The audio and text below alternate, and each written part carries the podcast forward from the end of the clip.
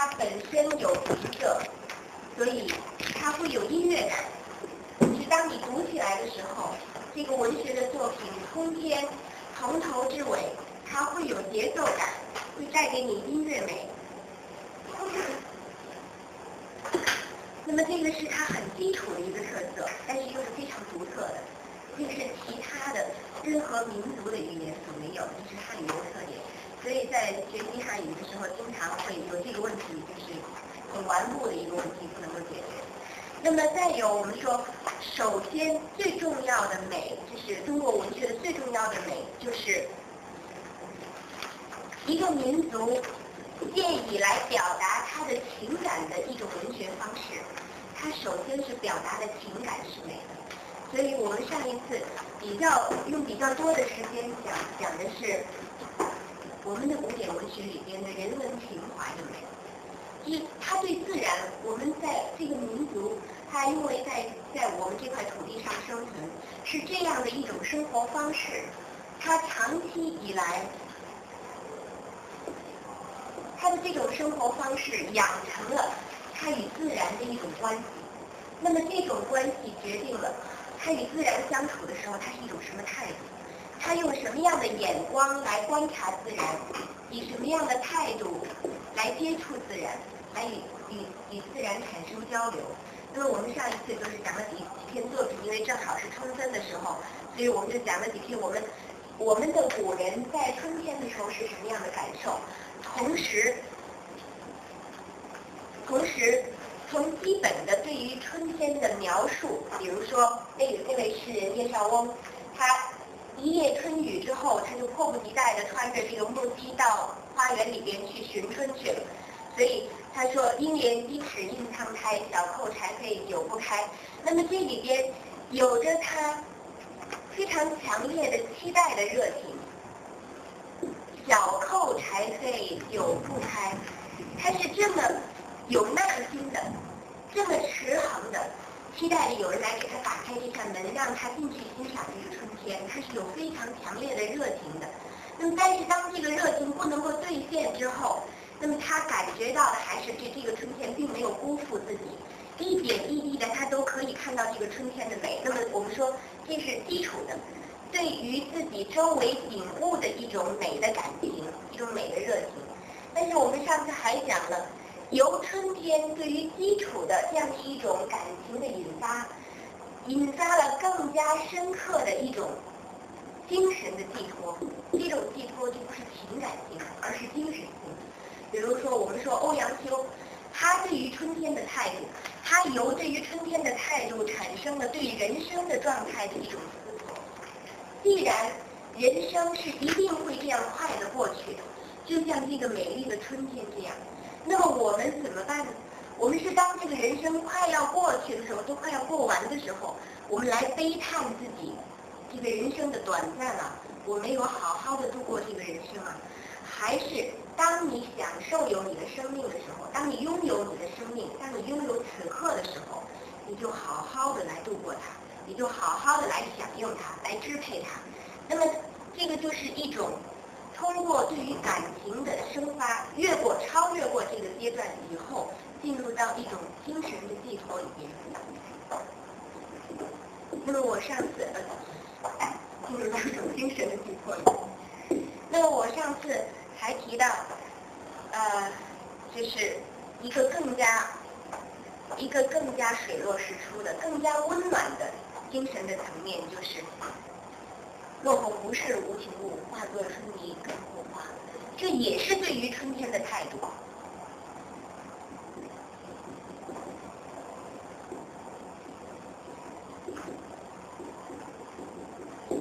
这也是对于春天的态度。自己本身就是春天的一部分，我的生命就是这个人类的整个人类的生存之中的一部分。那么，在自己经历过。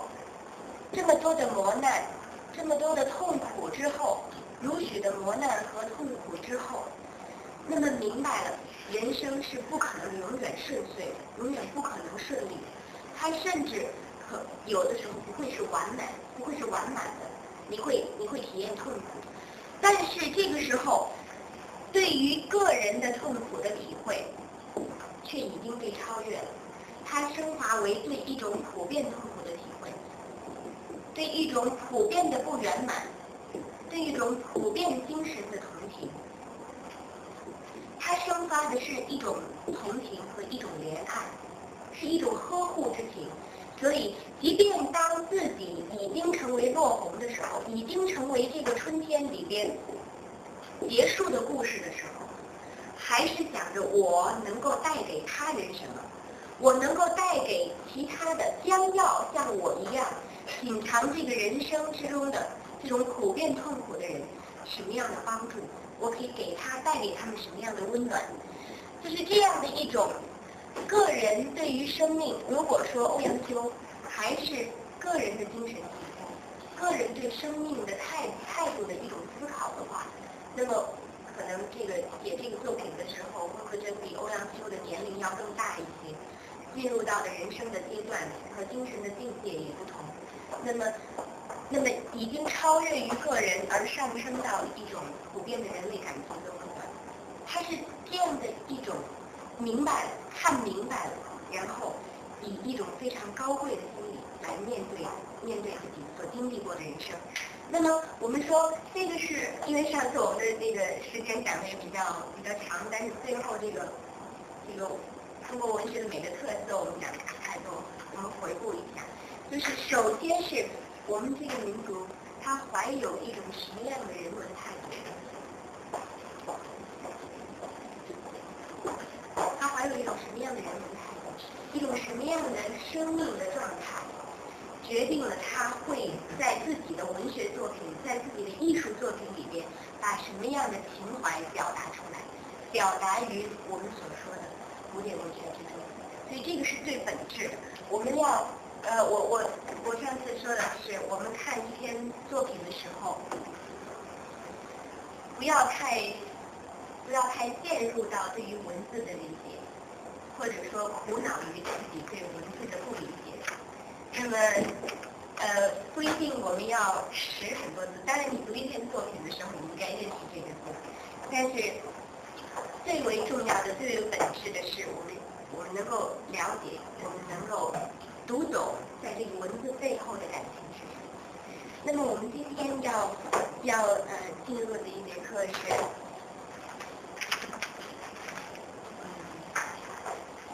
应该叫什么？我们我们写，我写我写的是这个所谓艺人在学习上，嗯，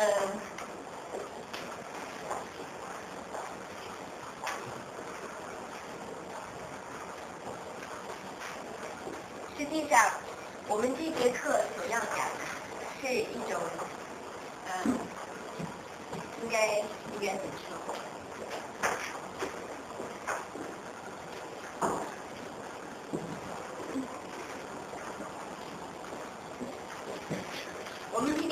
讲的是一个一种主题，一种文学主题，就是我们上一节课讲中国的文学的特点和中国的文学的美以及如何欣赏它。但是实际上，我我们如果从整个的文化的角度来考来考察的话，中国的文学和中国的古典文学这个范畴就更小了。就是我们的民族的文学，它是属于亚文化的范畴，它是整个的人类文明和整个的人类文化之中的一个一个亚属，那更小的一个范畴。虽然在我们来看，它已经汪然汪洋四肆如海洋一般了，但是实际上它是整个的世界文明中的一个亚文化的范畴。那么我们说。但是我们现在不不，如果我们读的不是中国的文学，而是外国的文学，或者我们看的是外国的影片，我们看的是其他民族的艺术的产品的话，我们也会被感动。我不知道大家是不是可以举例子，比如说我们曾经被不是我们本民族的什么样的艺术品感动过，包括电影，在内，音乐、绘画、文学都包括在内。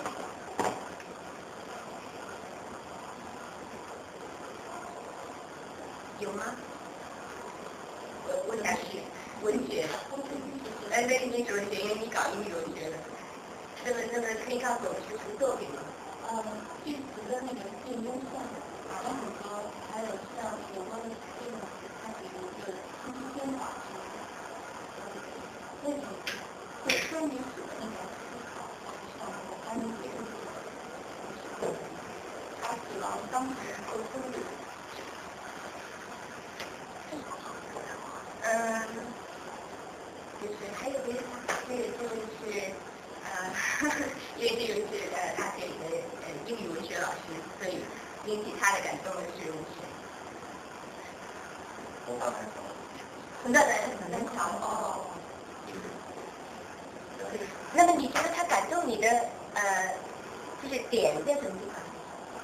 呃，我觉得人生的呃这个这个时间的推移。人生的变化。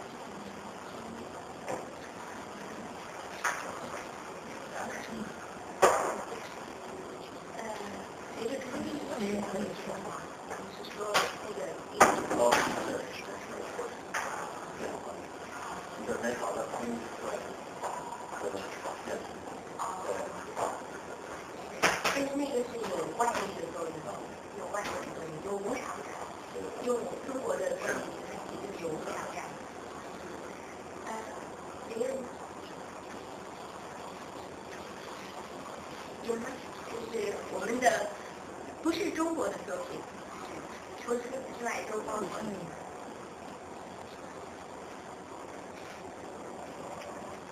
不是，嗯，我觉得都是什么，嗯，外国大片《指环王》什么的，《指环王》什么的。然后那个是，就是说他们友情，友情，嗯，是他们之间互相帮助的那种友情，嗯，就是总是总是在其中有某一种东西可以给你感动，嗯，你可以把它总结为它是属于哪一种情感的类型，呃，我记得如果说外国的话，有的时候音乐会给我给我感动。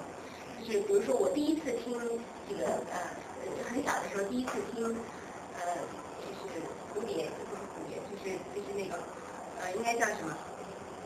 一下子那个名字了。盛中国拉的那个陈刚和梁祝。梁祝，我第一次听梁祝的时候我还很小，就是一下子就傻在那儿感觉。但是同样有一个曲子，就是柴可夫斯基的第一呃第一钢琴奏鸣曲，第一次听的时候。就是我已经是个成人了，但是一下子就傻在那儿，就是那种那种悲怆感，那种和和面对命运的时候，情感和理智在碰撞的时候那种强烈的感觉，我觉得也可以把它归为这个生活。就是你在前提不被你不在不预知的前提下，你就会被一一种东西一下击倒，就会被它感动，是这样的一种东西。那么。我们说，我不知道，就是我不了解。今天有一位新的，有两位新的新的朋友，嗯，可以介绍一下。嗯，我叫丁凤。啊。嗯，对，我是文理工作的。哦。对不起，我我以为是因为外国朋友。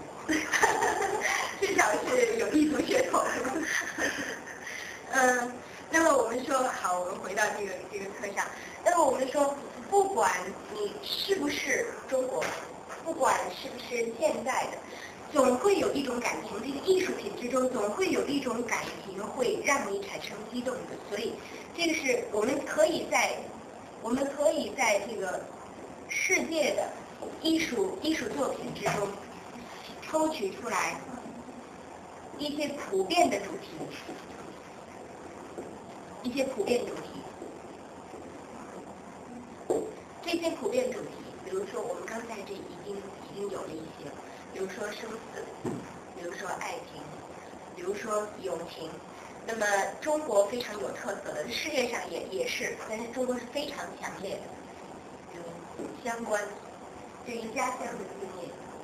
那么呃，再有就是民族，就是一个民族的自我感情，这个这是无法超越的。就是我们看一场体育比赛的时候，就是也永远希希望自己的民族取胜，这是无法超越的。那么，就是这些普遍的感情，无论你是谁，无论你是生活在哪个国家，你是哪个民族，你是哪个时代，就是这些感情可能都是存在于里面，是生而存在你的内心的，或者是你接受你的环境的影响而植入你的内心的。那么我们说，这个就是属于我上次说的情和感的区别。但是不不管如何，这些感情都会是在我们的生命之中来拜访的，它都曾经先后拜访我们。那比如说，我相信，我相信关于这个这个事情，我们每个人都曾经有过思考，或者说曾经有过感受，就是呃这个问题好像是非常非常大的，就是此生之大，是非常重要的事情。那么它。就是一直是被放在一个哲学的层面来思考，但是我们说每个人可能我们都不是哲学家，但是我们每个人都会有我们的哲学情绪。某一刻，你的你的内心之中，你的头脑之中就会闪过一个什么样的念头，它是属于哲学的一种思维。那么可能它会引发你内心的一种一种波动。那么，让你感觉到自己接触到了，就是除生活的这个世俗层面之外，另一个层面的事情，另一个层面的思索。那么，比如说关于这个生死，刚才呃韩颖是说在那个英国作品里边，那我们说在，嗯，比如说我所知的最早的是在这个希腊的一一个古建筑的就石柱上。我们现在所发现的最早的就刻着几句这样的话：说我是谁，我从哪里来，我到哪里去。那么这个是我们现在所知道人类最早的对于生命本身所提出的疑问。这个问题，我想，无论是人类的群体，还是我们每一个生命个体，都无法摆脱。你肯定都曾经涉猎过它。我是谁？我从哪里来，我到哪里去，都会有这个问题。那么，所以其实文学，我我现在讲的是狭义的艺术，就是文学，它涉猎的，它所表达的，有着普遍的，我们说刚才说普遍的情感，还有普遍的人生质疑，或者说生命质疑。我们人生之中是有很多问题需要解答的。除了有很多情感要宣泄以外，需要很多问题需要解答。那么文学也是帮助我们解决问题，它是帮助你进行思索，去思索的一种一种凝固方式。那么我们说今天所要讲的就是这些主题之中，因为这些主题是永恒的，就只要你是人，你就会就会有这样的情感生发，你就会有这样的思索来来困扰你。那么，所以，呃，我上次讲王国维先生，我确实认为王国维先生是非常非常了不起的一位先生。王国维先生有一篇文章，他说到，他说，他叫做呃《论哲学家与美术家之天职》，他说这是天职的问题。这个大家看王国维的遗书或者他的文集里面就有《论哲学家与美术家之天职》。他说，这个宇宙人生如故。宇宙与人生，只要是在这个范畴之内，它是永恒的。我们现在知道它也是相对永恒的，但是只要它还是这样的，那么人生的情感和哲理如故。他对于这些问题的思索就是永恒的，他对于这些问题的感触就是永恒的。从这一点上来说。是相通的，不管是不管是这个世界范畴之内的各民族，还是我们以时间线索来来以千年来计算，我们与两千年、三千年之前的人其实面对着同一个问题，思考的同一个问题。那么我们看这篇作品，就是我给大家的这篇作品，他讲的是一个什么样的问题？就是其实我们上一次上一次讲欣赏的时候就提到了这个问题，就是。当你真正理解了那篇作品的时候，你可能会突然发现，一千年以前的人在替你给出人生的答案。或者说在替你进行这这场感情的思索，这场感情的推导。那么可能你会在他那儿，也许你会会获得这个解解答的。但是如果你得不到解答，至少是你有你有这个相知之感，你会有人有了解你的感觉，有知音的感觉。那么我们看今天的这篇作品，我们以它为例来讲，就是蒹葭。